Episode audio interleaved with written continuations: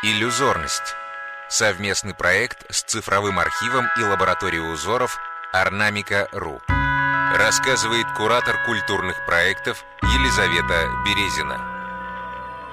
Орнамент 13402. Конец Сурпана. Начало 20 века Чувашия. Перед нами чувашский сурпан. Женское головное покрывало в виде полосы красного тонкого холста с украшенными концами. Орнамент сурпана строился ярусами. В нижнем ярусе вышивка с растительным орнаментом, выполненным в свободной манере, без счета ниток.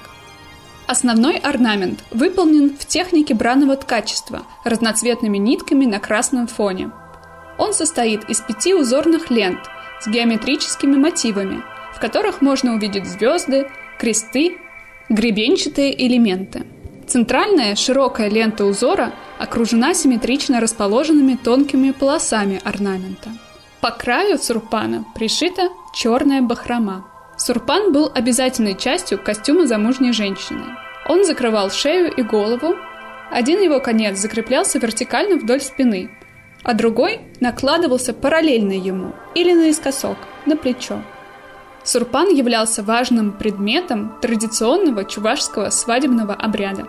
Творческая ассоциация от Мики Вино, инди-рок исполнителя. А, ну вот желтые узоры внизу символизируют огонь. Мне кажется, это скатерть. А фенечки, кстати, напоминают а, мне Африку. Я буквально вот сейчас был в январе, забирался на гору Килиманджаро, и в Танзании очень много всяких торгашей, которые предлагают браслетики, фенечки всякие, вот как раз с очень похожими узорами, которые находятся по середине данной материи. Изучить узор можно на сайте ornamica.ru слэш подкаст.